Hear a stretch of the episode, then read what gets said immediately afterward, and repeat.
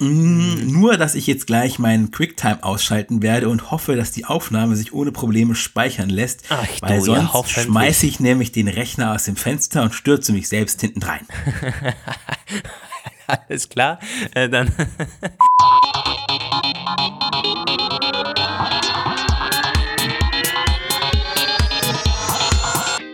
Hier sind Roman von Genabit und Lukas Gera. Ihr hört den Apfelplausch. Eine Produktion von Wake Up Media. Bei mir läuft es auch. Ja, es ist schon wieder 17.11 Uhr. Wir hatten ja gesagt, Punkt 16 Uhr legen wir los, oder? Naja, ja, meine Lieben, hallo und herzlich willkommen zum Apfelplausch 63, zu einem neuen Apfelplausch am Sonntag. Das hatten wir ja lange nicht. Jetzt äh, war alles mit dabei, irgendwie Samstag ganz spät, äh, Montag war mal einmal. Jetzt muss natürlich mal Sonntag auch dabei sein. Wir müssen ja irgendwie unsere Termine weiterhin nicht einhalten, sagen wir mal so. Aber dafür sind wir wieder zu zweit in gewohnter Konstellation heute am Start. Mein Kollege Roman ist wieder da. Äh, hallo Roman. Hallo Lukas Dich und gibt's noch? hallo ihr Lieben da draußen an den Abspielgeräten. Ja, ich bin das tatsächlich, ähm, ich weiß nicht, äh, kennt ihr mich noch? Habt ihr, ähm, habt ihr mich oder habt ihr mich schon vergessen? Ich bin der Typ, der früher immer hier gewesen ist und ähm, Sachen erzählt hat. Und ich habe es wieder an mein Mikrofon geschafft mit, ähm, mit Anstrengung und wiederum Problemen. Ich habe ja, also diejenigen, die mir schon länger meinen Leidensweg verfolgen, meinen Leidensweg verfolgt haben, wissen ja, dass ich mit meinem Mac immer so große Probleme hatte vor dem Update auf äh, Mojave. Und ich habe diese Woche das Update auf Mojave gemacht. Irgendwie schlimmer Erwartungen, aber ich wurde da wirklich äh, in Sicherheit gewiegt. Oder heißt es gewogen? Auf jeden Fall, die Woche war ähm, komplett frei von Abstürzen und Problemen. Ich dachte beinahe schon, es wäre alles gut eben dann hätten wir fast nicht aufnehmen können, weil plötzlich äh, wollte mein Mikrofon nicht mehr erkannt werden und die QuickTime wollte nicht mehr arbeiten. Oh Gott, ich kriegte schon wieder Puls. Aber ähm, jetzt habe ich es in Ordnung gebracht und deswegen hört ihr mich hoffentlich zurück aus dem Urlaub. ja, und noch mit dem, mit dem Blue Raspberry Mikrofon. Ihr könnt uns da ja mal ultimativ jetzt Feedback geben. Gibt es irgendwo einen Unterschied? Ich habe noch, äh, ich habe schon das neue, seit zwei, drei Episoden mittlerweile, das Blue Yeti Nano. Wird Roman auch gleich mal bekommen. Äh, danke natürlich nochmals an Blue, äh, die uns da versorgt haben. Uh, jo, und dann denke ich, wir legen los. Wir haben ein bisschen Housekeeping zu machen. Also die beiden letzten Episoden waren ja ohne Mail, ohne sonstigem, also relativ wenig News. Wirklich mal so Review-artig äh, über die neuen Apple Watches und neuen iPhones. Genau, und ich darf und an der Stelle noch ganz kurz vielleicht einhaken, dass ich die ganz großartig fand aus der Ferne. Ich habe ja mit Lukas im Vorfeld schon ein bisschen gesprochen, wie wir die ähm, Urlaubsgeschichte lösen. Und ähm, die Ideen, die Lukas dann umgesetzt hat, ein paar von euch mit einzubeziehen. Ähm, das war eine ganz spontane Idee, ja, wo wir dachten so, ja, es wäre großartig, wenn das klappt, aber ähm, vermutlich geht das so spontan gar nicht. Aber es ging ja doch und ich habe das zwar gesehen, ich konnte nämlich in meinem Urlaub nur so halb Internet haben irgendwie. Ich habe halt gesehen, die neue Episode ist da, ich konnte die Themen sehen, aber es war mir unmöglich reinzuhören. Es war ja, ich war ja in Ägypten und da war zwar äh, vom Reiseveranstalter aus Internet zugesichert, aber es war weitaus nicht ausreichend, um die Episode runterzuladen. Und ich habe wirklich versucht, die Episoden zu hören, beide, aber es hat nicht funktionieren wollen. Ich konnte dann die äh, vorletzte im Flugzeug zurückhören und das hat mir diesen doch total drögen äh, Flug mit einer Pleite-Airline äh, entscheidend versüßen können. ja, und der, das Feedback allgemein war sehr, sehr cool von euch. Also vielen Dank dafür.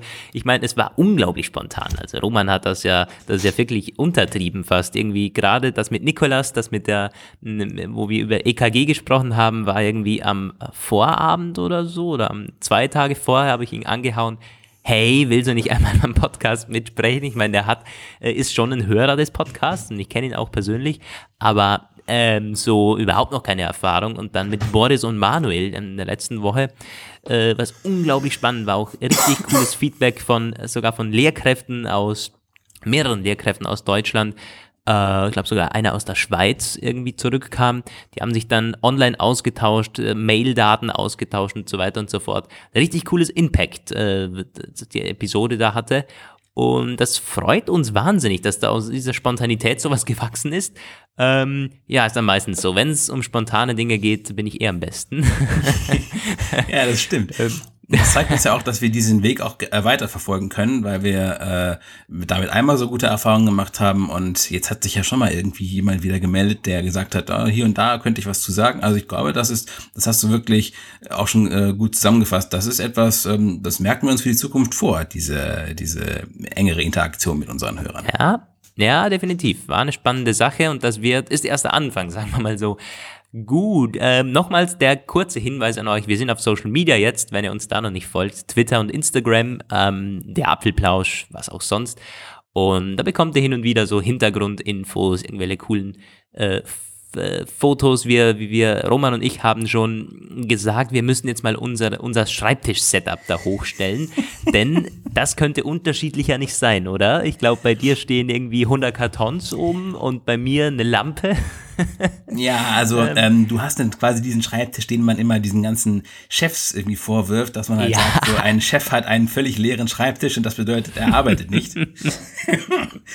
Wohingegen mein Schreibtisch, wenn man das nach diesem äh, Maßstab sieht, dann müsste ich der totale Workaholic sein. Also es ist wirklich krass. Ich habe hier einen mm, mindestens mannshohen Stapel aus Kartons, Paketen, Kisten und Kästen und die, ähm, die steht noch ein ausgeschlachteter Rechner und noch ein anderer Rechner und es ähm, sind, ich habe jetzt die neue Apple Watch äh, ja bekommen, aber noch nicht ausgepackt, also ein weiterer Karton noch dabei. Dann habe ich jetzt meine alte Apple Watch repariert zurückbekommen, die ich für den Verkauf fertig machen muss, also noch ein weiterer Karton. Dann habe ich noch ganz viele Festplatten und es ist, es sieht wie so ein Horror-Nerd-Schreibtisch aus. Äh, ich werde euch das mal zeigen. Ja, du, bei mir ist es, ich kann auch nicht arbeiten, wenn hier Dinge rumliegen. Also ich kann es ja wirklich, das ist, kannst an einer Hand abzählen. Bei mir ist eine Lampe drauf, meine beiden MacBooks mittlerweile, ähm, das Mikrofon, ein Glas Wasser und mein iPhone. Und sonst ist momentan nichts drauf und das ist so ein 80 breit, glaube ich, der Schreibtisch. Also da ist wirklich Platz ohne Ende, aber gut, das äh, soll auch so weiterhin bleiben.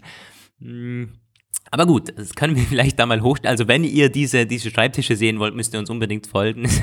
ja, ja. gut. Ähm, und auf Spotify sind wir jetzt. Wer uns auf Spotify hören möchte, und das ist ganz spannend, da gibt's so, äh, Spotify ist der einzige Anbieter, der detaillierte Statistiken für Podcaster mittlerweile anbietet, also wie alt die Hörer sind, genau von wo sie kommen, äh, auch geschlechterspezifisch. Ähm, da habe ich mal reingeblickt, jetzt wo die ersten Hörer so da sind. Das ist ganz spannend. Ich glaube, die, die meisten Hörer von euch, zumindest auf Spotify jetzt, das kann man vielleicht dann mit äh, mehr und mehr ummünzen, sind irgendwie zwischen 25 und 35 Jahre alt. Ähm, 90% männlich. da haben wir noch ein bisschen Aufholbedarf, Roman. Aber immerhin ja, 10% weiblich. Also das, das geht eh. Für einen Tech-Podcast ist das, glaube ich, ganz ordentlich. Ja, eine ja. weibliche Hörerin kenne ich sogar ganz gut. Das Aber ähm, es wird nicht gelingen, diesen Prozentsatz der männlichen Hörer unter 80 Prozent zu drücken. Also das. Äh, nee, ich glaube, das ist irgendwie, das geht nicht. Naja, wer weiß. Äh, vielleicht dann mit unserem zweiten Podcast. ähm, ja, apropos zweiter Podcast. Wir hatten das ja mal angekündigt, dass wir da ran sind und wir sind ziemlich in den letzten Zügen der Planung. Das Ganze geht bald an den Start. Da hat uns der Sven letztens geschrieben, äh, hallo ihr beiden, einen neuen Podcast von euch würde ich nur hören, wenn es etwas Spezifisches ist. Ein reiner Laber-Podcast ist für mich uninteressant. Ähm, dann gab es aber auch noch einige Mails, waren wirklich zahlreiche, die in den letzten Zeilen dann geschrieben haben, ach ja, ein neuer Podcast von euch, das würde mich wirklich interessieren. Ähm, jo, also wir sind auf Feedback da immer gespannt. Wir werden vielleicht mal ein paar Episoden dann produzieren und das dann hier auf dem Apfelplausch erwähnen, wie, wo, was genau. Äh, wir sind uns da so ein bisschen am reinfuchsen, aber wird eine spannende Sache, glaube ich. Roman und ich sind so ein zweiter Podcast, der nicht wirklich um Technik, sondern um alles Mögliche so dann äh, gehen sollte. Oh. Genau, aber ähm, das mag also äh, auch, wir haben das auch letztens in unserer Besprechung ähm, nochmal, sind uns da klar geworden, dass wir eben keinen Laber-Podcast wollen. Wir können noch nicht so, also es lässt sich wirklich nicht besser beschreiben als mit über alles Mögliche, aber es stimmt schon. Also wenn man jetzt das so hört, so ein Podcast über alles Mögliche, das klingt erstmal wirklich unspezifisch, aber unsere, die, unsere Ideen sehen schon vor, dass das substanzielle äh, Themen sein werden, nur halt eben kein festes Genre, aber ein Labercast, von denen es ja nun wirklich genug Leute gab, die einfach mal irgendwo ein Mikrofon gefunden hatten und gesagt haben, ja, ja, ich bin der Ferdinand und ich äh, weiß im Grunde auch nicht so richtig, was los ist. So, also das wird es auf jeden Fall nicht. nee, das wollen wir auch nicht machen. Und sowas gibt's auch. Also das ist schon gesättigt. Es gibt tatsächlich viele Leute, die hören dazu. Also gerne irgendwie. Äh, dann erzählen die Leute eben, ja, was habe ich heute gemacht und was mache ich in zwei Stunden, was mache ich morgen oder so. Das ist ja teilweise, denke ich mir. Äh, aber da, da muss es ein Publikum geben. Nee, das soll es schon nicht sein. Es sollen spannende Themen sein sein, mal ein bisschen so Hintergrundinfos, Dinge, die man in der Zeitung nicht liest und so weiter und so fort. Wir halten euch da auf dem Laufenden. Falls euch das interessiert, gebt uns da doch gerne mal Feedback. Mm. Jo, so, dann haben wir noch eine Mail bekommen. Ah, ganz wichtig vom Lukas, der hat uns da berichtigt, beziehungsweise mich berichtigt, denn ich hatte in einer letzten Episode, war das Apfelblausch 60, glaube ich, ähm, gesagt, dass das iPhone 10S das einzige sei, das die justierbare Blende hat, also im Nachhinein anpassbar. Stimmt nicht, das geht mit dem iPhone 10R auch, hat uns der Lukas da geschrieben und das, da ist er nicht der Einzige gewesen, gab da einige Mails und ja, das äh, nehmen wir in dem Fall zurück. Das stimmt und man kann es sogar auch auf dem iPad, glaube ich, im Nachhinein einstellen, wie der, der, jo, der Boris in der letzten Episode äh, erwähnt hat. Gut, und dann haben wir noch eine Mail bekommen vom Rainer. Der hat oh, eine App-Empfehlung für euch. Und zwar, tadam, tadam, äh, euer Podcast begleiten mich auf meinen Fahrten. Vielen Dank für eure interessanten und informativen Beiträge. Für euren Kameratest wollte ich euch die Software Focus, Focus, F-O-C-O-S, empfehlen, die die Tiefen und äh, die Tiefeninformationen der Dualkamera eindrucksvoll in einer 3D-Szene visualisiert. Hier kann man dann Lampen einfügen und die Bildebenen einzeln beleuchten, das POG nach, nachverbessern, äh, auch auf dem iPhone 10. Äh, das geben wir mal gerne so weiter. Klingt nach einer spannenden App. Er hat da dann auch ein Bild äh, mitgesendet. Das Interface sieht äh, sehr, sehr sauber aus. Also eine coole App, glaube ich. Ich habe sie mir noch nicht geladen, aber geben wir mal gern so weiter. Jo, äh, das zu unseren Mails. Ich glaube, wir sollten dann so langsam aber sicher mit den Themen loslegen, sonst wird's. Ja, steigen äh, wir ein. ja, endlich mal wieder so ein Gerüchte-News-Plausch. Hatten wir schon lange nicht mehr. Und ähm, um was soll es gehen? Natürlich ums iPad Pro, beziehungsweise um die Keynote jetzt erstmals. Äh, die Oktober-Keynote soll mhm. ja eine geben. Übrigens, ich habe mir mal die Mühe gemacht und die Kinotermine der letzten Jahre so ein bisschen ähm, recherchiert. Gerade auch die Oktober-Events. Und das ist ganz spannend, weil es gab fast jedes Jahr so ein Oktober-Event. Also wenn man sich mal ansieht, 2011, ähm, am 4. Oktober, da war irgendwie so Find My Friends und alles Mögliche, hat man da, und sogar das, das iPhone 4S kam da. Da gab es kein September-Event. Dann am ähm, 2012 gab es am 23. Oktober eines, da kam das iPad Mini und das viert, die vierte Generation des iPad. Äh, 2013, am 22. Oktober, da hat man die iPad Mini mit Retinas vorgestellt, updatete MacBook Pros. Ähm, dann 2014 gab es eine Oktober-Keynote am 16. mit dem 5K Retina iMac. Äh, 2015 gar keine Oktober-Keynote. 2016 eine Oktober-Keynote am 27. Ähm, 2017 wieder keine Oktober-Keynote und 2018 erwarten wir wieder eine. Also das heißt jetzt, äh, was können wir daraus ableiten? Meistens eben Ende Oktober jetzt in den letzten Jahren. Und wenn man sich jetzt das mal ansieht, wir haben noch keine Einladungen bekommen von Apple. Ähm, ich glaube, also ich gehe davon aus, dass die Einladungen morgen oder Dienstag kommen werden, so eineinhalb ja. Wochen davor und dann wäre am 24. oder 25. Oktober so der, der Kinotermin. Äh, Mittwoch oder Donnerstag klingt plausibel. Ich glaube 29. 30. so das wäre Montag, Dienstag in der letzten Oktoberwoche. Hm, schon ein bisschen knapp und Montag, Dienstag eine, eine Oktober-Keynote glaube ich nicht. Genau, das, wären, ähm, das wäre die Schlussfolgerung daraus. Das heißt quasi, dass wir die nächsten zwei Tage, die nächsten paar Tage mal in erhöhter äh, Bereitschaft sind. Aber also hm, es gibt diese, diese sich häufenden Hinweise, es werden immer mehr, jeden Tag kommt irgendwo jemand äh, um die Ecke, der irgendwas entdeckt hat, äh, das darauf hindeutet, dass bald neue Produkte kommen. Irgendwie glaube ich, also ich, ich, ich weiß nicht so genau, ich, ich kann mir gut vorstellen, dass es einfach nicht passiert. Nicht, ich kann es jetzt gar nicht begründen, es ist irgendwie mehr so ein Gefühl, weil ähm, gerade so ein bisschen so meine, ähm, ich, wie soll ich sagen, Apple ähm, Dedication nachlässt. So, deswegen würde es mich, wenn sie jetzt nichts zeigen würden, würde es mich nicht überraschen. So, ich würde einfach sagen, ja, irgendwie haben sie keinen Lauf zurzeit, keine Ahnung. Also ähm, äh. gut, die, die äh, überwiegenden Daten deuten nicht darauf hin, dass das passiert. Das ist eher so mein Gefühl. Also das, äh, nee, das glaube ich überhaupt nicht, weil auch schon alleine wegen den Gerüchten. Äh, Gerüchte wissen wir, die, die kommen nicht von ungefähr, die werden von mir aus nicht von Apple gestreut, aber die, die, die, die, die sind ja nicht einfach umsonst da, das erfindet nicht einer. Vielleicht mal ein irgendwo was erfunden oder so, vielleicht zwei, aber nicht zehn Berichte und äh, irgendwie Renderings vom iPad Pro, die jetzt in ziemlich detaillierter Version äh, aufgetaucht sind und so. Das, äh, das. Nein, deswegen sage ich ja auch, es ist eher mein Gefühl. Wobei natürlich auch möglich ist, also ich glaube, in diesem iPad Pro, da müssen wir uns gar nicht ähm, groß drüber unterhalten, dass das kommt, ist klar. Und dass äh, diese Sache mit Face ID und ohne Home-Button, ich denke, das äh, ist wohl keine große Zweifelsache äh, mehr. Aber was ich immer noch für möglich halte, dass es keine Veranstaltung gibt, sondern wieder so eine Pressemitteilungsgeschichte. Also mhm. wäre zwar ja. schmucklos ohne Ende, aber kann ich mir vorstellen, vor allem auch deswegen, weil es nichts gibt über, also, oder was heißt nichts, sehr, sehr wenig über neue Macs. Und ich habe auch aus dem Umfeld einer, eines äh, Menschen, der in der, äh, in der Lieferkette, würde ich fast sagen, in der, in der deutschen Einzelhandelslieferkette ist, so gehört, dass es schlecht aussieht mit einem Mac oder mhm. äh, Mac-Ergänzung. Mac und ähm, wenn sie einfach wieder nur ein neues iPad an den Start bringen und vielleicht ein paar neue Zubehörsachen, so, dann kann ich mir zum Beispiel vorstellen, der 19. Oktober, da starten die iPhone 10R Vorbestellungen. Wie wäre es denn, äh, wenn man sich vorstellt, dass zum, zu dem Zeitpunkt einfach auch äh, ein neues iPad Pro zum Vorbestellen auftaucht, samt Press Release und fertig.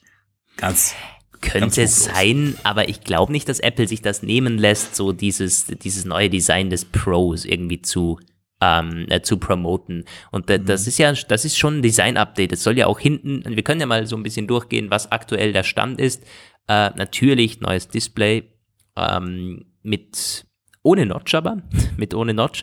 So, das soll der, der Rahmen quasi links, rechts, oben, unten überall gleich äh, dünn sein, aber noch so dick, dass eine Notch nicht nötig ist. Also das Face ID die äh, Frontkamera und so weiter und so fort da noch optimal hineinpassen.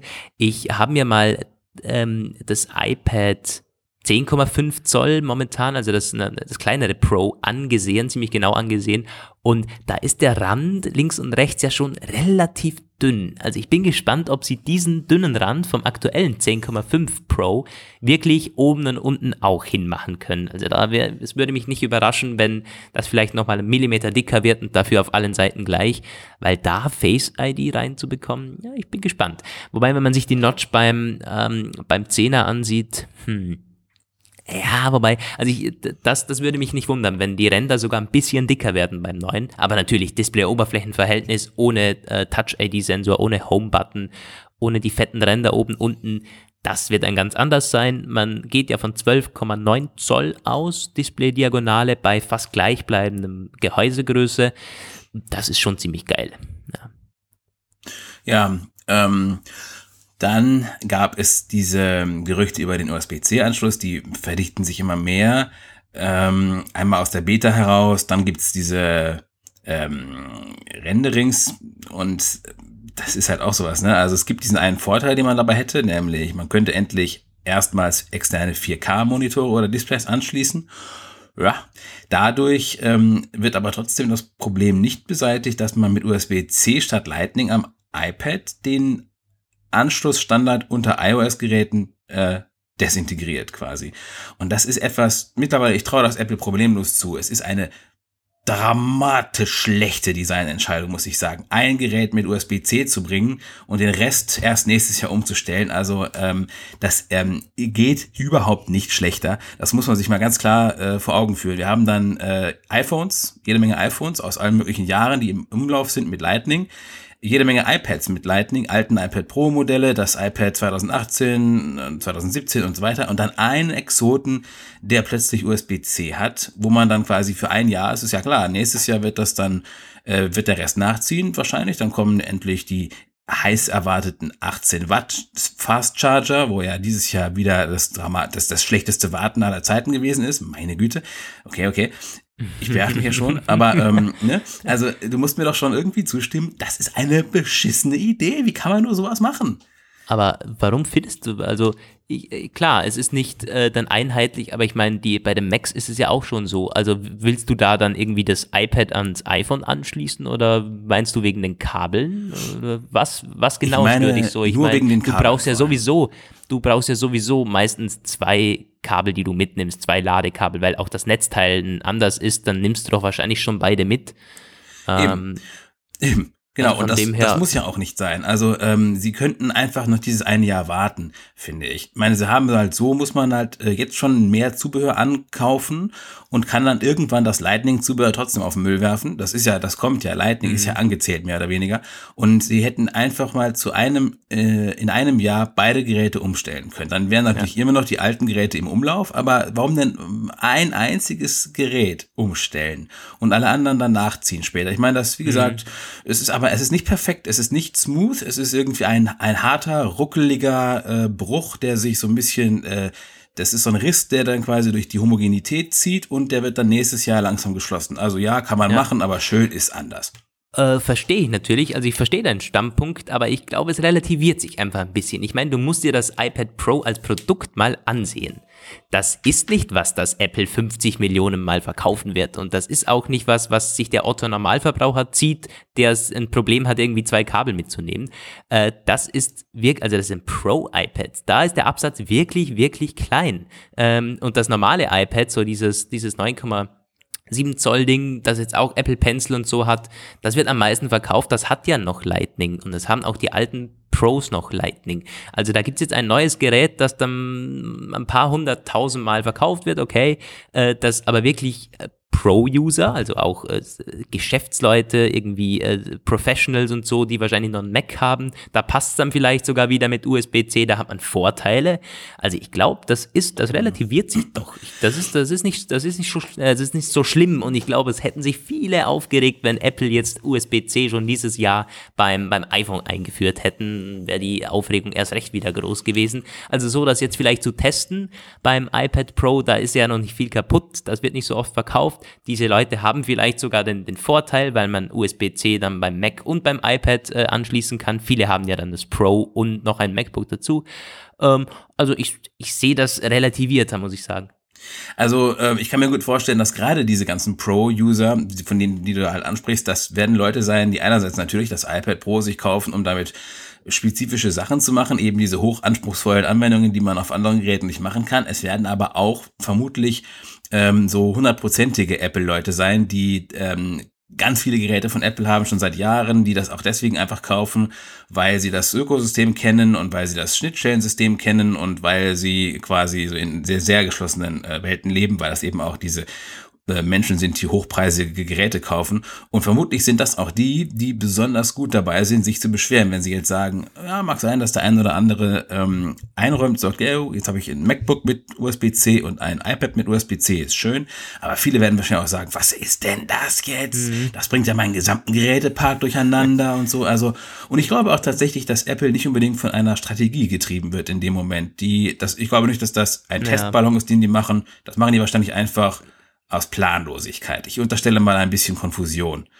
Also. Möglich, es kann schon sein, ja. Aber ich bleib dabei, es hat das USB-C beim iPad dann nicht nur Nachteile. Also definitiv nicht. Ich meine, du kannst beim iPad mit USB-C auch deutlich mehr machen. Im Pro-Bereich zum Beispiel. Da ja, bringt dir Lightning, ein, ein, ein Dreck bringt dir Lightning da. Also du kannst da keine Ahnung was anschließen, dann, ich meine, USB-C ist schon mittlerweile relativ äh, gut. Du bekommst da alle möglichen Kabel, kannst da Bildschirme anschließen oder weiß der Geier. Das ist ja das nächste. Ähm, die iPads sollen ein 5 oder 4K Output bekommen für externe Bildschirme. Und es sind alles so Dinge, das, also da ist, finde ich, okay, wenn man das jetzt mal so ausprobiert. Aber klar, ich verstehe es, es ist, wird eine Aufregung da sein, eine, ist unbegründet. Muss man mal gucken. Also ich finde äh, grundsätzlich, es wäre eh schon, also der, die große Aufregung, wenn das iPhone auf USB-C umsteigt, ist nicht zu vermeiden. Das kommt auf jeden Fall. Und ob sie nun dieses Jahr oder nächstes Jahr kommt, weiß man nicht. Und ähm, im Grunde hätte nichts dagegen gesprochen, auch schon dieses Jahr am iPhone auf den 18 Watt USB-C-Charger umzusteigen, mhm. bis auf Wahrscheinlich hat Apple es wieder nicht hingekriegt, weil sie irgendwelche Probleme hatten mit der Temperaturentwicklung oder sonst irgendwas und deswegen hat das nicht geklappt. Aber ähm, am Ende, das ist natürlich klar, da sind wir uns wohl einig, bis auf einen Hörer, der hatte mal dagegen argumentiert, aber ähm, USB-C ist Lightning überlegen und natürlich die Zukunft. Ähm, man kann besser heute als morgen umsteigen. Lightning hat gute Dienste geleistet für die letzten Jahre, aber es ist jetzt technisch überholt und USB-C ist besser und auch interoperabler. Nur dann macht doch bitte den Umstieg schneller voran. Okay, also mhm. das, das dazu jetzt. das auch abschließen mit den Schnittstellen. Äh, Schnittstellenmäßig, ja. Nee, ich, muss, muss, wirklich sagen, also das passt doch beim Pro-Bereich wunderbar, so dieses USB-C, dass man mal die ganzen Möglichkeiten checkt und beim, beim Massengerät iPhone bleibt man noch bei Lightning, um da die Nutzer doch noch nicht ganz zu abschrecken. Aber ja, äh, wir werden mal sehen, ähm, dass zumindest zu den, zu den Anschlussgerüchten. Äh, das USB-C ist wirklich, also das steht im Raum, das soll wirklich kommen. Also äh, von welchen Quellen reden wir da eigentlich? Das ist letztens ein 9to5-Mac-Artikel aufgetaucht und die haben ja wirklich, wirklich gute Quellen in letzter Zeit. Die haben also eben die ganze Apple Watch und die, das ganze iPhone 10s geleakt. Also die wissen schon, was bei Apple los ist. Und da stand noch so einiges drinnen in diesem Artikel nicht nur USB-C, sondern zum Beispiel auch zum, ähm, zum, zum Design des Gehäuses. Das soll nochmal dünner werden. Ich glaube 5,9 Millimeter.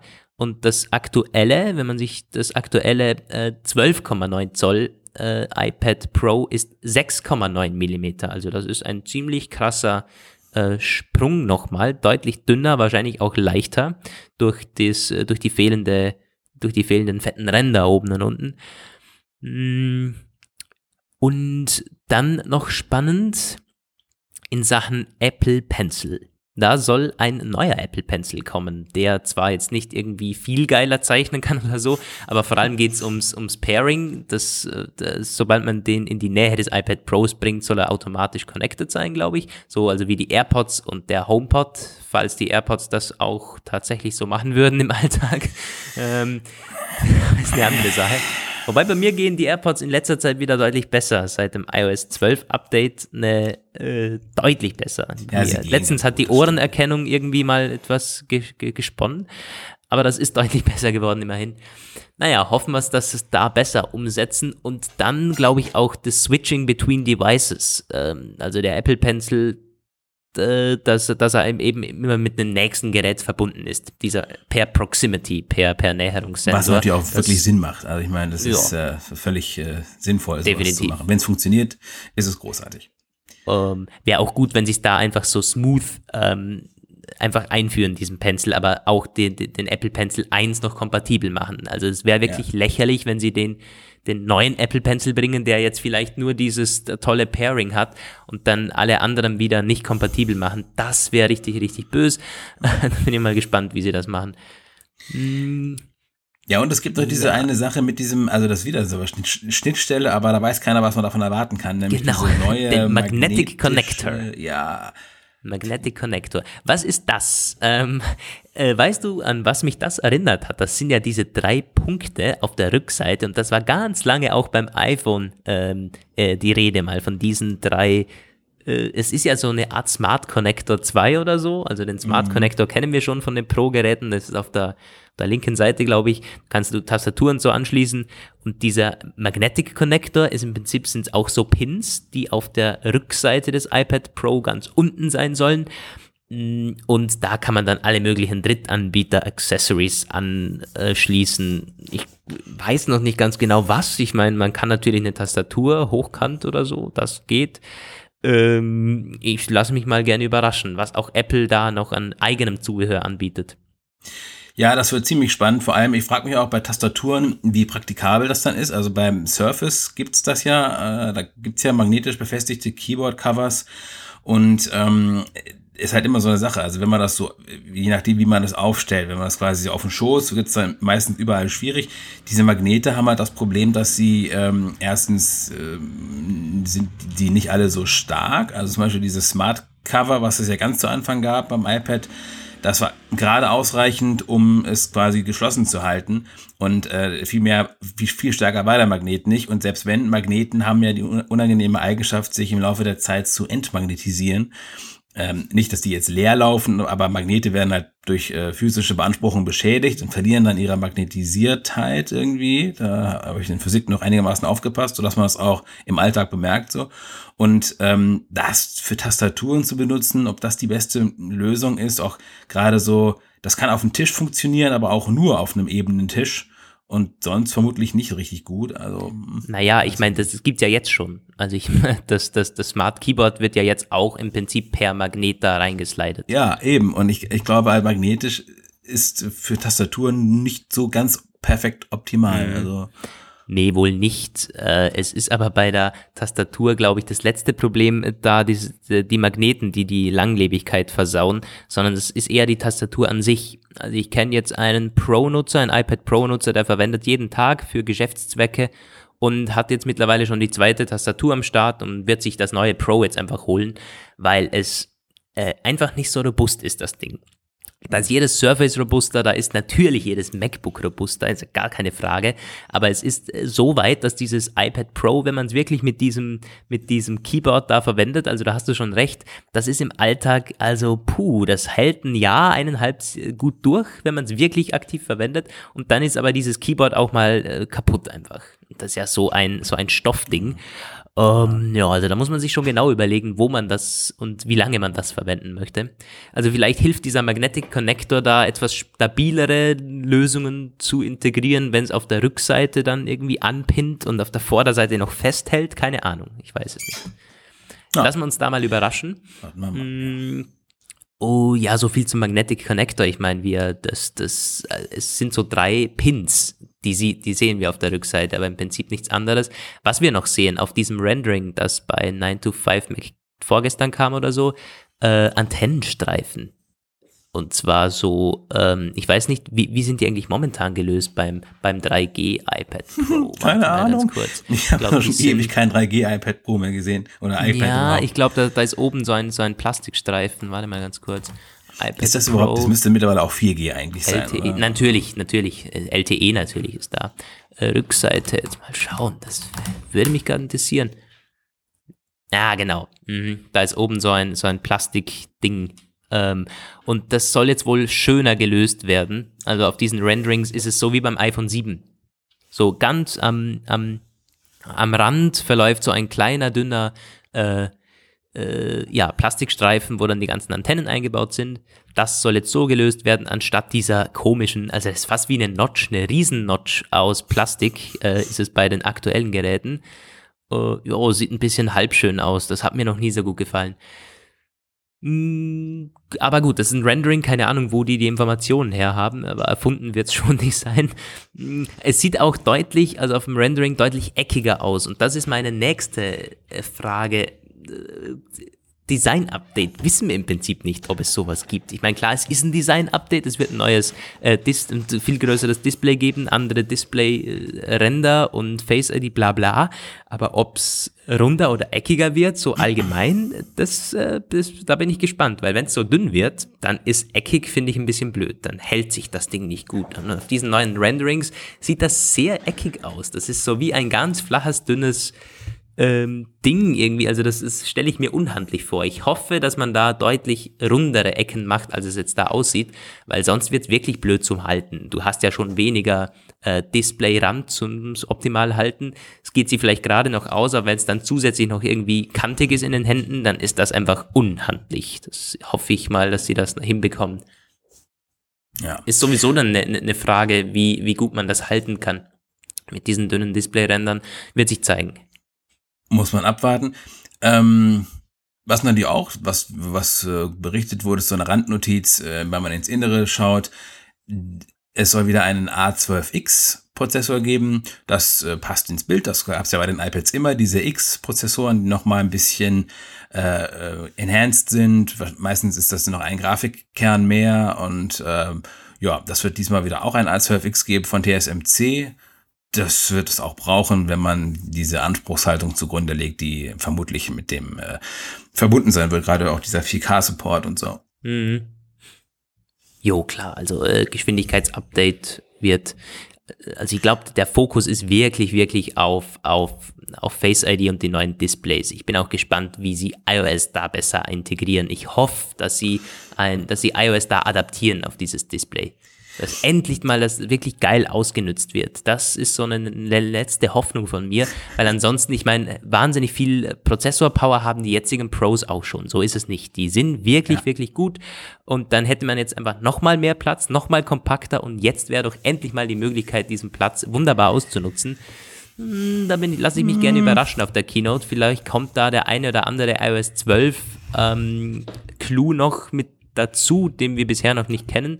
Ich meine, irgendwas müssen sie ja ändern. So also ich persönlich, ich möchte deine Hoffnung da jetzt natürlich nicht zerschlagen, aber das ist ah, genau klar, einer, aber das ist ja. genau einer der Punkte, die äh, durch diese ganzen ähm, tiefschürfenden Entwickler, die die Betas durchpflügen, immer sehr gut vorhergesagt wird und äh, dort ist ja auch die Quelle dieser vielen Hinweise auf das neue iPad Pro, sei es mit USB-C und so weiter. Also ich befürchte fast, ähm, wenn es neue Anzeigemodi geben würde für das iPad Pro, dann hätte man sie in den Betas schon gefunden, weil äh, ja sieht schlecht aus.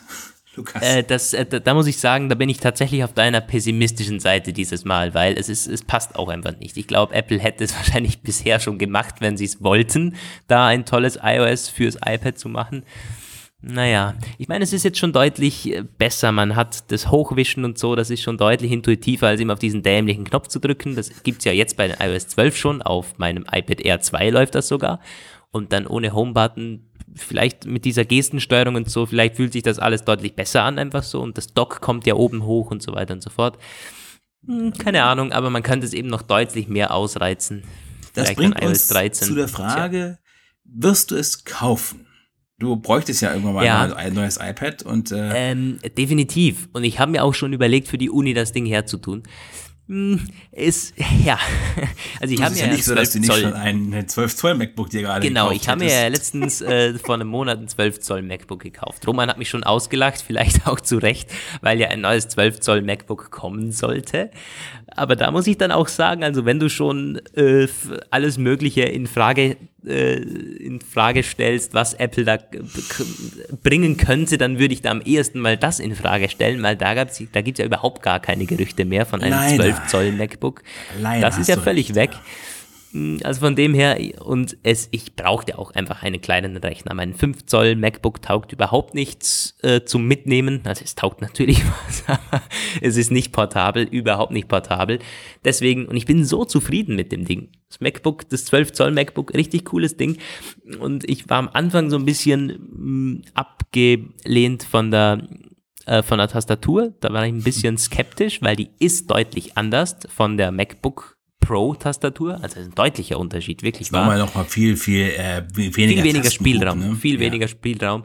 Und das hat sich gut eingelebt. Man braucht so eine gewisse Umstellungszeit, vielleicht eine Woche oder so, aber dann weiß man, es ist auch die, die, die Tasten sind teilweise anders groß, ähm, aber das, das, da ist es also so nach einer Woche oder so hat man es draußen und dann stellt man auch schnell um zwischen den Tastaturen. Dann ist man das 12 Zoll gewohnt, als auch eben das Pro und das geht, das geht mittlerweile sehr gut. Ja. Es ist halt unglaublich portabel. Das Ding ist einfach, das ist unfassbar. Ja. Ich muss auch sagen, also das ist etwas, äh, das äh, vergesse ich immer, dass du ja dieses 15 Zoll äh, Beast hast, so als äh, ja. MacBook Pro. Und also ich habe eben schon gesagt zu dir in der Vorbesprechung so, also als ich früher in der Uni meinen Rechner mitgenommen hat, das war noch zu den Zeiten, ich hatte so ein ThinkPad gekauft, mir von 2006 war der.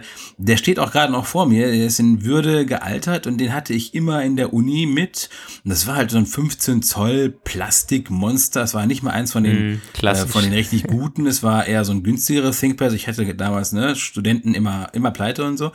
Und ähm, das Ding ist schwer, also richtig schwer. Und ich habe dann auch Netzteil, das Netzteil war auch immer so ein Klopper irgendwie. Dann habe ich mir noch, weil es ja alles Windows-Zeiten mal so einen krassen externen Akku, äh, nicht externen Akku, aber so einen größeren Akku, der hinten noch äh, gewaltig raussteht, aber natürlich dadurch auch ähm, nochmal deutlich mehr Gewicht dann bringt. Und dann bin ich halt immer mit meinem, ich hatte den in so einem Laptop-Rucksack der da meistens auch mit irgendwelchen anderen Sachen noch voll war. Und dann laufe ich damit hin. Das war wie so ein Expeditions-Cargo-Bag irgendwie. Und also dagegen hat sich schon die heutige Notebook-Kultur äh, sehr stark gewandelt. Das könnte man heute das auch keinem mehr anbieten. Sagen so, ja, hier, ne? Ja, definitiv. Und ich meine, das kommt jetzt auch ein bisschen so, äh, der, der Bonzen-Student, dem reicht ein MacBook nicht, der muss sich gleich zwei MacBooks kaufen. Ganz schlimm, Lukas, ganz schlimm.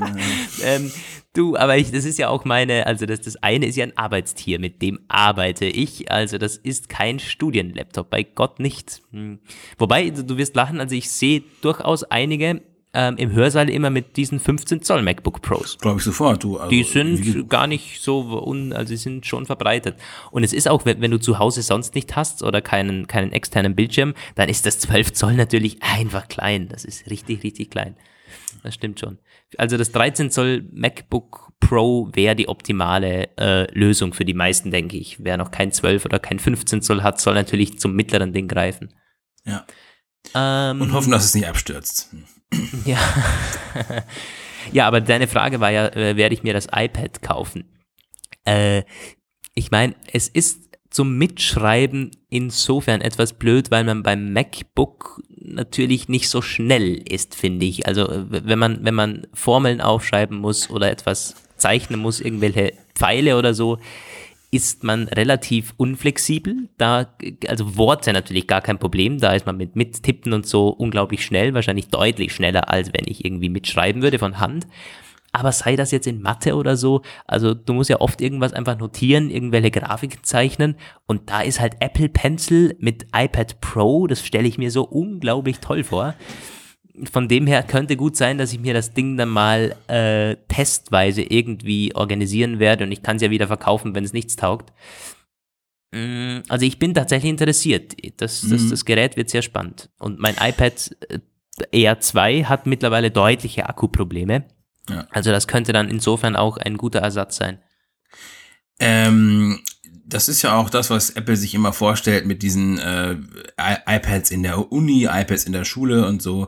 Äh, und ja, also wir hatten das, ich habe das in der letzten Episode mit ähm, eurer Unterrichtsbesprechung ähm, so ein bisschen auch entnommen, dass das äh, gerade mit dem Apple Pencil, wenn er eben gut eingesetzt wird und wenn die Apps gut angepasst sind und so weiter, dass damit halt äh, sehr gute, auch praxisnahe Anwendungen möglich sind. Ja, kannst du dann ja mal erzählen, mhm. wenn er kommt. Sag mal, ganz kurz, hast du eigentlich jetzt dein iPhone 10s zurückgeschickt? Oder nicht? Oder hast du es behalten? Ich weiß es gar nicht. Ich, äh, nee, ich, das, das habe ich ja storniert. Ja, aber du hast ja das Testgerät bekommen, oder? Nee, das habe ich nicht bekommen. Ich bekomme das iPhone 10R Testgerät wahrscheinlich. Ach so. Ist, mit dem 10S ist doch nichts mehr geworden. Ich habe dann den Kameratest mit, ähm, mit einem iPhone 10S gemacht. So, das habe ich äh, einen Tag lang von einem Kollegen erhalten. Aber ähm, Nee, das äh, 10S-Testgerät, das ist irgendwo in Luft aufgelöst worden, keine Ahnung was. Aber die haben mir jetzt das 10R-Testgerät versprochen. Und das kommt ja demnächst. Ähm, das kommt demnächst. Und ich muss auch sagen, das ist das deutlich spannendere iPhone. Ich meine, beim 10S bräuchte ich eh nur die Kamera auszutesten. Ansonsten ist da ja nichts äh, wirklich ja. zu vergleichen mit dem 10er. Das 10R wird ganz, ganz, ganz spannend. Also da freue ich mich auf den direkten Vergleich zum iPhone 10 äh, ja, vor allem Display und so, wird, ja. wird ziemlich spannend. Gab auch diese Woche wieder neue äh, äh, Spekulationen über den Erfolg des iPhone 10R. Können wir vielleicht gleich noch kurz was zu sagen. Es äh, ähm, ist wieder mal so eine spannende Sache mit den Zeitabständen, weil am 1. November gibt's Quartalszahlen. Das ähm, haben sie wieder entweder sehr geschickt oder sehr ungeschickt eingerichtet, je nachdem. Auf jeden Fall wird sich da noch nichts ablesen lassen über den Verkaufsstart des 10R, weil das äh, wird ja erst ab, ja, wobei 19. Oktober Vorbestellungsstart. Hm, vielleicht kann man da irgendwas raus, äh, Kaffeesatzlesemäßig rausholen aus den ersten Wochen. Ja. Ja, aber das sind dann ein paar Tage, die da drin sind, oder? Hm, naja. Gut, ich meine, vom, es sind zehn Tage. Ja. Ja. Zehn Tage ah, vom okay, Quartal ja, ist nicht besonders. Gut, da kann man schon, doch, das kann man schon gut hochrechnen meistens mit dem Andrang. Bin ich gespannt. Werden wir mal warten, bis Canalys und ganz, IDC uns wieder mit neuen Statistiken ja. beglücken. ähm, gut, ich schau mal ganz kurz beim iPad Pro. Äh, Genau, also wir sind beim iPad Pro relativ durch. Was mich jetzt in Sachen iPad aber noch dann interessieren würde, ist, wie sie mit dem Mini verfahren. Also weg. das iPad Mini 4 ist noch im Line-up und da wäre ich äh, auf deiner Seite genau. Ich denke, das wird wegfallen und dann hätte man auch eine richtig saubere iPad-Line-up endlich wieder mal. So dieses Einsteiger-iPad 9,7 Zoll, Apple Pencil Unterstützung, alles wunderbar, ist auch relativ billig. Dann diese Pro-Geräte am anderen Line-Up und das, da, da ist auch der Sprung einfach äh, gerechtfertigt in Sachen Preis und in Sachen Ausstattung dann. Das wäre eine richtig schöne iPad-Line-Up. Ja, sehe ich ganz genauso. Also das würde, wäre folgerichtig und da kann ich mir das auch wirklich gut vorstellen, dass sie das genauso machen werden. Hm. Und dann ist halt die Frage, ähm, ob es noch mehr zu sehen geben wird. Wie gesagt, wir hatten das ja eben schon, Max, da äh, gibt es zurzeit irgendwie gar nichts, ähm, was da irgendwie Hoffnung macht auf neue Modelle. Und das wäre so, so wichtig. Wir hatten dieses, äh, diese Woche einen, einen ziemlich eindrucksvolle äh, Erhebung von Gartner und IDC. Beide haben sich über die Mac-Verkäufe äh, geäußert und die sind da deutlich eingebrochen. Wir haben einen Rückgang von 8,5 Prozent im dritten Quartal von ähm, den Mac-Verkäufen gesehen und äh, Viele führen das völlig nachvollziehbar auf den Mangel an aktuellen Modellen zurück. Ähm, es gibt zwei Gründe. Es gibt einen, einerseits ist diese ähm, ist dieser PC-Verkäuferbereich nach wie vor von Geschäftskunden getrieben. Analysten gehen davon aus, dass das bis 2020 anhält. Äh, bis dahin werden große Firmen damit beschäftigt sein, ihre Bürorechnerparks zu aktualisieren auf Windows 10 Geräte und dann wird das so ein bisschen verflachend. Aber dass der Markt überhaupt wächst und nicht weiter fällt, wie er das die letzten Jahre getan hat, ist in, im Wesentlichen auf die Unternehmenskunden zurückzuführen. Aber Mac ist ja im Unternehmensbereich nicht stark und im Privatkundenbereich, der ist nach wie vor unter Druck und da hilft es Apple auch nicht, dass die Macs bis auf das MacBook Pro veraltet sind, hardware-technisch. Naja, der iMac Pro ja. spielt dann ein bisschen raus, der ist aber irgendwie kein Massenphänomen und äh, da müssen ganz, ganz dringend neue iMacs, ich, wir haben es ja schon drauf gesagt, aber gut, das wäre das. Gibt keine Hoffnung. ja, also das, ich, ich finde es komisch. Also ich meine, wenn wir eine Keynote bekommen, dann werden auch neue Macs kommen, denke ich. Weil, was ist halt sonst da? Ich meine, die AirPods können kommen, davon gehe ich auch aus. Das, davon gehe ich wirklich aus. Das, Siehe Fake-Fotos von Benjamin Giskin. genau, da hat es ja ähm, ein, einen Twitter-Post von Benjamin Giskin gegeben, dieser berühmte, äh, teilweise auch zu Unrecht berühmte, finde ich, äh, Leaker, der repostet auch teilweise irgendwelche äh, Bilder, die anderswo schon gekommen sind.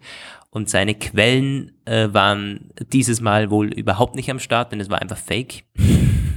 das war eine Serie, also die, die Seriennummer auf diesen AirPods wurde identifiziert als eine Seriennummer eines, Air, eines normalen AirPods der ersten Generation. Und deshalb hat man sich dann da so ein bisschen gefragt, was soll das Ganze? Mm. Und ich, also abgebildet waren im Prinzip AirPods mit äh, ganz, ich muss es mal suchen, ganz bisschen, so ganz bisschen Design-Update. So ein zweiter schwarzer Punkt war da als Sensor, aber ansonsten hat man nicht wirklich was gesehen. Hm, warte mal ganz kurz. Ich komme derweil mal wieder mit meinem Pessimismus an den Start. Es wird keine neuen AirPods 2018 geben. Nein. Glaubst du wirklich nicht? Aber Nein, die kannst du glaube ich wirklich nicht. Weil, weißt du, ich meine, wir haben AirPower nicht und was Einzige, was noch wäre, wäre eventuell Hey Siri. Da, oh, bitte nicht jetzt lass es nicht angehen. Nein, ist es nicht zum Glück.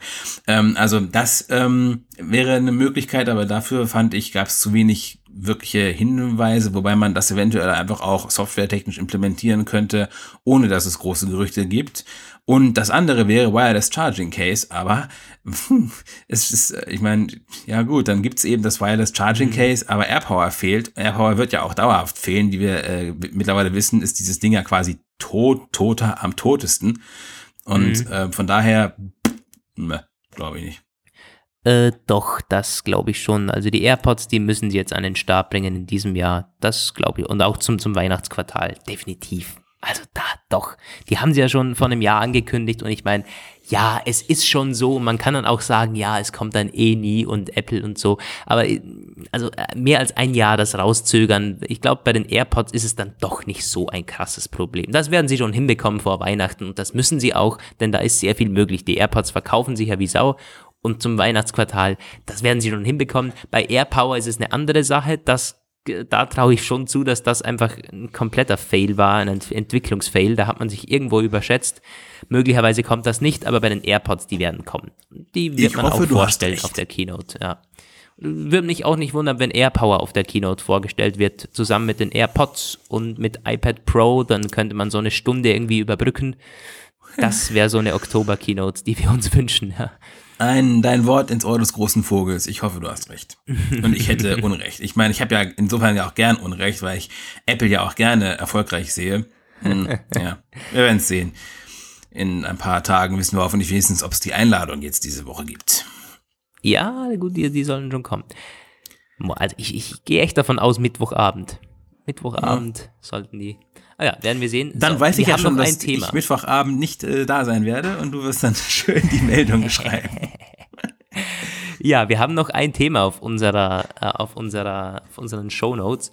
Das ist ein brisantes äh, Thema, das auch durch alle Medien gegangen ist, nicht nur Technikmedien. Und wir werden uns das so ein bisschen ansehen, genauer ansehen und draufkommen, dass es auch nicht zwingend einen technischen Hintergrund hat, obwohl Technikfirmen betroffen sind. Um was geht es? Roman, du hast, glaube ich, ein bisschen mehr Hintergründe. Es geht natürlich um diese Chip-Affäre, die China-Chips, die in äh, amerikanischen Unternehmen zu finden waren, auf Servern der amerikanischen Unternehmen. Ja, das ging los, als ich im Urlaub war. Ich habe das gesehen, also ich hätte, glaube ich, sogar bei euch zuerst das gesehen, dass ihr darüber geschrieben hatte, dieses Chipgate, wenn wir das mal so nennen wollen. Und ähm, das äh, im Hotel lief irgendwo Bloomberg, da ähm, konnte ich darüber auch ein bisschen was sehen. Bloomberg ist ja auch der Urheber dieser Geschichte. Die Bloomberg Business Week hat das, ähm, hat da diesen Bericht veröffentlicht, der irgendwie mit einer wahnsinnig wilden Behauptung gekommen ist, nämlich, dass schon seit Jahren in äh, Produkten amerikanischer Unternehmen, Serverprodukte, wie du gesagt hast, äh, winzige Spionagechips verbaut worden sind. Und die äh, haben, die sollen ihren Ursprung in China haben. Und ähm, das äh, wurde wohl, also laut dieses Bloomberg-Berichts, der aber durchaus umstritten ist, wurden die schon vor Jahren entdeckt auch. Ähm, und dann wird es recht wild da, also Apple soll davon gewusst haben und da irgendwie dann versucht haben, das intern irgendwie zu lösen. Sie sollen auch sogar FBI und NSA darüber informiert haben, aber niemand will davon wissen, dass das passiert ist. Mm, wie sind die Chips dorthin gekommen?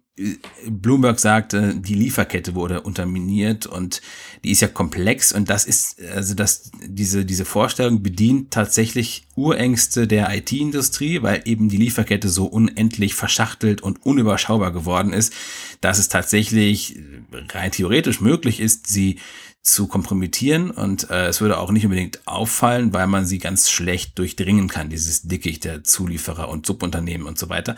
Mm, wird sich aber, wie im Weiteren dann sich zeigen wird, äh, gibt es bessere Methoden und es ist vielleicht auch fraglich, ob man auf diese Weise es angehen würde. Aber ähm, wie hat es konkret, äh, ist es konkret vonstatten gegangen nach Bloomberg-Behauptungen, Mainboard-Hersteller sollen ähm, unwissentlich zum mh, hm, äh, Träger dieser Chips geworden sein. Supermicro ist so eine, ein Name, der da genannt wurde, neben weiteren. Und die sind laut Bloomberg-Schilderung Opfer. Und wo genau das herkommt, da verliert sich dann so ein bisschen die Spur. Das Ganze wird auch dadurch etwas schwierig nachzuvollziehen, dass es sehr, sehr viel, sehr, sehr diffus bleibt. Das sagen auch die, die technischen Analysten, die sich das angeguckt haben, unter anderem von The Register dass sie halt sagen, naja, äh, sie, sie erzählen sehr viel, aber es gibt kaum technische Schilderungen, kaum konkrete technische äh, Abläufe werden da beschrieben. Bloomberg hat dann, also die haben insgesamt 17 äh, Quellen benannt, aber anonyme Quellen. Und das blieb auch so im Weiteren, als sie dann nachgelegt haben, weil es kam da natürlich recht schnell Bewegung in die Sache. Es ist eine Behauptung oder eine Beschuldigung von unglaublichem Ausmaß, dass ähm, wenn sich das verfestigen würde, diese Vermutung, das könnte der gesamten IT-Industrie unglaublich schweren Schaden zufügen, weil wenn die Geräte, äh, wenn man den Geräten nicht mehr vertraut und ihrer äh, Hardware-Integrität nicht mehr vertraut, das ist echt, das ist, das ist eine große Belastung, eine sehr große Hypothek. Apple hat sich dann zuerst geäußert, ne, hat dann, darüber haben wir auch berichtet, gesagt, nein, niemals, sowas gab es nicht, sowas hat es nie gegeben und wenn es sowas gegeben hätte, hätten wir, äh, wenn wir davon gewusst hätten, dann hätten wir das unterbunden und so. Amazon war auch von diesem, diesem Behauptungs-Mash-up quasi betroffen, hat das dann auch zurückgewiesen. Gut, ähm, diese, wenn das betroffene Unternehmen etwas dementiert, dann ist es natürlich ja, da kann man erstmal wenig mit tun. Später haben dann auch Sicherheitsbehörden äh, sich diesen Zweifeln angeschlossen und ähm, unter anderem der amerikanische Heimatschutz hat er gesagt, es gibt nichts, das darauf hindeutet, dass das so wäre, wie Bloomberg behauptet. Und das ist schon interessant, weil der, diese Homeland Security, das ist ja eine ähm, völlige Hypochonderbehörde irgendwie. Also die sind, das sind ja gerade so Sicherheitsfanatiker und darüber hinaus auch ziemlich nationalistisch drauf teilweise und regelrechte China-Hasser. Wenn die sagen, dass es keine Hinweise darauf gibt, dass da etwas dran ist, das muss man dann schon ernst nehmen. Später dann hat eine dieser Bloomberg-Quellen sich ein bisschen von der Geschichte distanziert und gemeint, man ist etwas falsch zitiert worden oder in schlechten Zusammenhang gesetzt worden und so, wie es geschildert wurde, ist es dann vielleicht doch nicht passiert. Apple, Apple-Mitarbeiter haben sich noch separat zu Wort gemeldet und gesagt, dass sie sich das gar nicht vorstellen können. Letzte Sache war, dass ein NSA A-Advisor ganz spannend äh, Statement gemacht hat. Er hat gesagt, naja, also wir haben gesehen, wie in den letzten äh, Tagen angesichts dieser Behauptungen, die überall in den Unternehmen ausgerastet sind und ihren Verstand verloren haben und äh, sie haben überall nachgesehen und nichts gefunden. Und da bleibt halt so ein bisschen so die Frage, was war da los? Weil wenn Bloomberg irgendwie mit irgendwelchen Behauptungen so an die Öffentlichkeit geht, in dem Wissen, dass das mächtig Wirbel machen wird, ähm, setzen sie ihre eigene ziemlich gute Reputation aufs Spiel. Eine interessante Überlegung gibt es, die mir da zu dem, Zeit, zu dem Thema über den Weg gelaufen ist, ähm, nämlich dass Bloomberg Analysten und Reporter, sie kriegen extra Bonuszahlungen, wenn sie am Aktienmarkt Kursbewegungen auslösen können. Und das ist natürlich eine mächtige Triebfeder, ein bisschen äh, Sturm im Wasserglas oder vielleicht auch Sturm im Schwimmbecken, um es mal im Bild zu behalten, auslösen zu wollen. Was meinst du? Ich meine, das ist, ist das? natürlich äh, aus, also ich finde diese, diese Geschichte aus zwei Aspekten jetzt wirklich noch sehr, sehr aktuell. Wenn du schon ansprichst, Aktienmarkt, äh, wir haben es gesehen, wer die Aktienmärkte ein bisschen verfolgt, dem äh, wird aufgefallen sein, dass da ordentlich was los war in der letzten Woche. Ich meine, der Dow Jones Index ist äh, binnen Stunden oder Tagen um 4% eingebrochen und das ist halt schon krass. Also da ist ordentlich was los momentan. Um, die die Chip-Sache war natürlich deutlich davor, aber wenn du schon sagst, irgendwie Einfluss auf die Aktienmärkte, bla bla. Ähm, und wer hat am meisten verloren jetzt in diesen Wochen? Das sind die großen Unternehmen. Wenn man sich die Apple-Aktie ansieht, die Amazon-Aktie, gut, das ging jetzt alles dann am, am Freitag nochmal hoch. Es hat sich wieder etwas revidiert, aber bei weitem nicht so hoch, wie es runterging. Ähm, also da ist was los und dann auf der anderen Seite natürlich Apple versus China, äh, USA versus China, so der Handelskrieg. Ähm, und da geht es ja im Prinzip auch darum, äh, chinesische Chips in amerikanischen Unternehmen. Also das ist für mich überhaupt keine, kein Wunder, dass das jetzt irgendwie so hochkocht. Und ich glaube, es ist zweitrangig, ob da was war oder wie das geschehen ist oder wer da oder ob Bloomberg und bla bla bla, sondern das, äh, also warum das Ganze einfach so verbreitet wird, warum es überhaupt so breit getreten wird, ist, weil das eben so brisant ist äh, im, im Moment China äh, gegen die Amerikaner und da hat sowohl China Interesse, dass da irgendwie öffentlich was gegen, dass man da den, den USA was anhängen kann, als auch die Amerikaner äh, vice versa. Also umgekehrt, dass man da China irgendwas anhängen kann und dass da irgendwer vielleicht auf die Idee gekommen ist, da was Altes hochzukochen, das vielleicht doch nicht so war oder so, damit zum Blumen gerannt ist.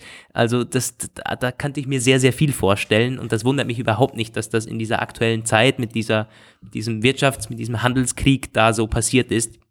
Und es, es würde mich auch nicht wundern, wenn da tatsächlich Chips verbaut sind. Ich meine, China hätte allen Grund dazu, dass man die amerikanischen Unternehmen irgendwie ein bisschen äh, untersuchen, untersuchen, aber dass man da irgendwo äh, Daten ab, abfassen möchte. Ich meine, äh, und die Amerikaner hätten allen Grund dazu, dass man diese Daten oder dass die Amerikaner nur inländische Unternehmen äh, verwenden, dass jeder ein iPhone hat, dass jeder äh, Amazon verwendet und so weiter und so fort. Und da ist China halt abgekapselt momentan. Das heißt, man muss irgendwie versuchen, an diese Datensätze der USA ranzukommen. Und also für mich macht das alles Sinn. Das ist nicht irgendwie äh, so äh, an den Haaren herbeigezogen. Es ist, es passt vor, äh, vor allem total in diese aktuelle Zeit. Ja, ich glaube, das ist ein großes Problem bei dieser ganzen Fragestellung, dass es eben recht plausibel wirkt und äh, was man ähm, dazu halt sagen muss, es fehlt der rauchende Revolver. Also ähm, es ist ja wirklich nichts gefunden worden. Und ähm, ich kann mir auch viel vorstellen. Ich kann mir auch, also es gibt eine Menge plausibler Gründe, dass du ja, wie du auch schon gesagt hast, dass äh, chinesische Unternehmen im Staatsauftrag so agieren. Allein es gibt bis jetzt eben nicht den Hauch eines Beweises, was die ganze Sache so schwierig macht. Das sagen auch IT-Experten, die dann zu dem Thema äh, sich geäußert haben und sagen, na ja, ähm, das Szenario, dass äh, chinesische Spionageabsichten in US-Produkte implementiert sind, ist durchaus realistisch. Aber allein die Umsetzung, wie das jetzt hier skizziert wird, ist es nicht unbedingt, weil es wesentlich praktikabler ist, einfach bestehende Bauteile zu manipulieren, als separate Chips einzuschleusen. Aus verschiedenen Gründen. Erstens, weil diese Chips gefunden werden können, aber auch zweitens, weil es einfach äh, sich besser macht und auch einfacher umsetzen lässt, wenn man Daten abschöpfen möchte, dass man quasi sagt, so, wir bauen nicht irgendeine Wanze in den Netzwerkport ein, so wie sie es geschildert haben, sondern wir liefern manipulierte Netzwerkhardware aus. Also ähm, mhm. manipulierte LAN-Ports und manipulierte Wi-Fi-Chipsets äh, und so.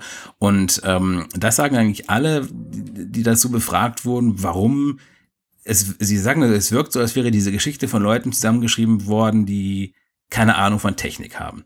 Ja. Und das ist eine schlechte, eine schlechte äh, Sache, wäre schlecht für Bloomberg irgendwie, dass sie das von wegen Fact-Checking eventuell nicht richtig ähm, evaluiert haben, wie realistisch das ist, was man ihnen da verkauft hat. Und ähm, ich persönlich, wie gesagt, wenn irgendjemand einen Beweis antreten würde, dass da manipulierte Sachen im Umlauf sind, das wäre ähm, super interessant, weil dann wüsste man, womit man es zu tun hat und könnte eventuell auch äh, abschätzen, wie folgenreich das ist, ob man was dagegen tun kann. Das Ganze erinnert mich ein bisschen an etwas, das es vor zehn Jahren schon mal gab, bisschen länger. Da gab es irgendwann ähm, die Trusted Platform Modules, die in ganz viele Rechner eingebaut wurden, TPMs, die ähm, das war dann aber kein China-Gate, sondern ein US-Regierungsgate so ein bisschen. Die Idee war von Microsoft, die haben halt gesagt, so, wir bauen in jeden Rechner eine, ein Hardware-Modul ein, das äh, verwaltet Geräteschlüssel und damit können wir die Sicherheit der Geräte viel, viel ähm, fundierter äh, ausführen, als sie bis jetzt so möglich war und als Nebenprodukt eventuell noch ähm, geschwächte Verschlüsselungsalgorithmen der Regierung äh, tragen und äh, für Microsoft und andere Gerätehersteller nicht uninteressant die Geräte funktionsunfähig machen, wenn da zum Beispiel irgendwelche nicht autorisierte Hardware- oder Software-Manipulation dran passiert. Deswegen war das eigentlich eine, eine, gute, eine gute Idee. Dieses TPM-Konzept war dann aber sehr schnell sturmreif geschossen, weil diese Chips vom Markt nicht akzeptiert wurden. Und ähm, jetzt ist es vielleicht wieder so ein bisschen so weit, dass man halt sagt, so der das allgemeine Misstrauen ist wieder auf einem sehr, sehr hohen Stand. Nur heute ist die Welt noch komplizierter, als sie es vor 10 bis 15 Jahren war. Und jetzt misstrauen wir einfach allen. Und ja. vermutlich ist ja. Also um es nochmal aufzugreifen, dass da Bloomberg eventuell so wenig Fact-Checking betrieben hat, also da, da, da würde ich mitziehen. Und das hat auch Apple direkt Bloomberg vorgeworfen. Die haben dann sogar so argumentiert, dass Bloomberg sich eventuell mit einem anderen Fall äh, vertan hat und da es irgendwie durcheinander gewürfelt hat. Denn es gab bei Apple tatsächlich mal irgend so eine Chip-Sache. Da wurden, äh, aber das war ein einmaliger Fall und auch direkt behoben, ich glaube mittels Software oder sowas. Äh, da, da fehlen mir jetzt die Details, aber das war in der, in der Apple Press Release war das drinnen und da hat man Bloomberg eben vorgeworfen, beziehungsweise ja, unterstellt, es könnte sein, dass man sich da eben mit diesem anderen Fall, der 2015 sich ergeben hat, äh, das ein bisschen durcheinander gebracht hat. Also es, es, es kann schon sein, dass, dass, dass da irgendwo was nicht in der, in der journalistischen Pflicht abgelaufen ist, aber das passt dann auch wieder zu meiner Theorie, dass es im Prinzip äh, scheißegal ist, äh, ob oder wie das passiert ist oder ob da jetzt einer sich gut auskennt. Aber es ist momentan wohl von vielen im Interesse oder im, im, Interesse von vielen mächtigen Leuten, dass solche China versus US News irgendwo auftauchen. Und das ist halt ein Paradebeispiel. Das ist nicht etwas, wo irgendwie so ganz klar, das hat Hand und Fuß. Da kommt vielleicht der Otto Normalverbraucher nicht mit, aber es ist irgendwie USA versus China. Und dann denkt er sich, ja, da wird schon was dahinter sein, da komme ich zwar ja, nicht ja, mit, aber genau, halt irgendwie China hat was. Sich, es wird schon was dran sein. Irgendwie. Genau, ja. Und ähm, das äh, ist, also es, es passt für mich einfach perfekt in diese Zeit. Das ist irgendwie, da, da versuchen irgendwelche Macht, Macht, ähm, Machtspielchen versucht man hier auf den äh, Unternehmen abzuspielen oder bei den Unternehmen abzuspielen.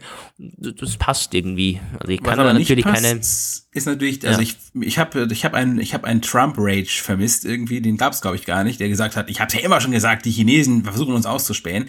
Und ja, dieser NSA-Mensch, der sich geäußert hat, und der, der Heimatschutz. Also der US-Heimatschutz, wie gesagt, ich kenne den aus der Vergangenheit nur als ein, ein völlig überdrehtes äh, äh, Organ, das irgendwie ständig versucht, äh, die Sicherheit zu erhöhen, indem man die äh, Freiheiten und Grundrechte der eigenen Bevölkerung beschneidet. Und dass Sie jetzt sagen, ich ähm, glaube, da ist nichts dran, das finde ich schon bemerkenswert. Das hätte ich am, von der Heimatschutzbehörde also, am allerletzten erwartet das stimmt. Eventuell hat man auch einfach nichts eskalieren lassen wollen. Weil ich habe ja schon gesagt, die, Moment, die aktuelle mhm. wirtschaftliche Lage ist unglaublich angespannt. Also da ist äh, die, diese Bewegungen an den Aktienmärkten letztens, da fehlt einfach nicht mehr viel, dass es einmal ordentlich runtergeht. Und da könnten solche Eskalationen im, also wenn hier die USA jetzt voll auf China raufhauen hätte wollen, dann hätten sie das, glaube ich, gemacht. Weil das so, so eine Geschichte hätte man optimal ausnutzen können. Und das hat man vielleicht absichtlich nicht gemacht, äh, um da irgendwie deeskalierend zu wirken, aber trotzdem bleibt eben der Beigeschmack, ey, China möchte da irgendwas ausspionieren. Das, das spricht ja natürlich ein bisschen auch für den Restvernunft, die Restvernunft, den Restverstand äh, des Menschen, wenn es so ist, wie du sagst, dass man sagt, okay, wir treiben es jetzt nicht bis zum Äußersten. Da hätten wir ja zumindest äh, den Beweis dafür, dass es noch Menschen gibt, die denken können. Hat ja auch was für ja. Ja, also das war die, die ganze Thematik jetzt ein bisschen abstrakter oder vielleicht nicht mal abstrakter, aber eher realistischer gesehen. Also das hat bestimmt nicht mit einem Angriff auf Apple zu tun oder weil man jetzt Apple nicht mehr mag oder Amazon nicht mehr mag. Da ist deutlich mehr dahinter. Da geht's eher um China versus USA. Äh, ich glaube, so viel, äh, das ist schon ziemlich klar einfach, wenn man sich die Sache ansieht. Ja. Ja, weiter ja. kann man auch dazu nicht viel sagen, weil das alles weitere Spekulation ist. Aber das Thema, das ist auf jeden Fall nicht noch nicht vom Tisch. Tim Cook ist ja nach China aufgebrochen. Der möchte in erster Linie gucken, warum das iPhone 10s so schlecht läuft, aber das kann ich ihm auch so sagen. Aber ähm, und da möchte auch der China der Chipgate-Sache ein bisschen nachgehen. So wenn es da in dieser Hinsicht noch weitere interessante Enthüllungen gibt, die es wert sind, äh, skizziert zu werden, dann machen wir das in einer der nächsten Ausgaben. Ja, definitiv.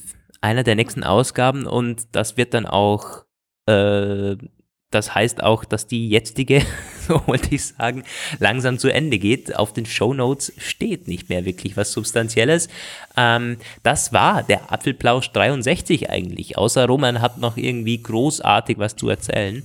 Mm, nur, dass ich jetzt gleich meinen QuickTime ausschalten werde und hoffe, dass die Aufnahme sich ohne Probleme speichern lässt, Ach, weil du, sonst ja, schmeiße ich nämlich den Rechner aus dem Fenster und stürze mich selbst hinten rein. Alles klar. Äh, dann gut, das äh, waren jetzt sehr harte Worte, aber ich, ich kann mal sagen, dann, dann stelle ich halt nur mein Audio dann online, dann habt ihr immerhin einen halben Apfelplausch. ähm, ihr könnt euch ja denken, was Roman gesagt hat. nee, ähm, ja, oh, jetzt habe ich gerade. Nee, passt eh. Wunderbar. Ich dachte schon, bei meinem Quicktime sei irgendwas falsch gelaufen. Nee, es ist eine Stunde und sieben Minuten. Das ja, soll es, glaube ich, gewesen gut, sein. In diesem Sinne, macht's gut, Leute. Ähm, ihr wisst, wo ihr die News unter der Woche herbekommt. Apfel-Like und Apfel-Page und auch Apfel-News und Mac-Notes. Könnt ihr überall mal vorbeischauen. Und dann hören wir uns hoffentlich beim nächsten Apfelplausch wieder, wenn Roman und ich wieder da sind beim Apfelplausch 64. Bis dahin, macht's gut, tschüss und auf Wiederhören. Ciao Leute, bis nächste Woche. Und...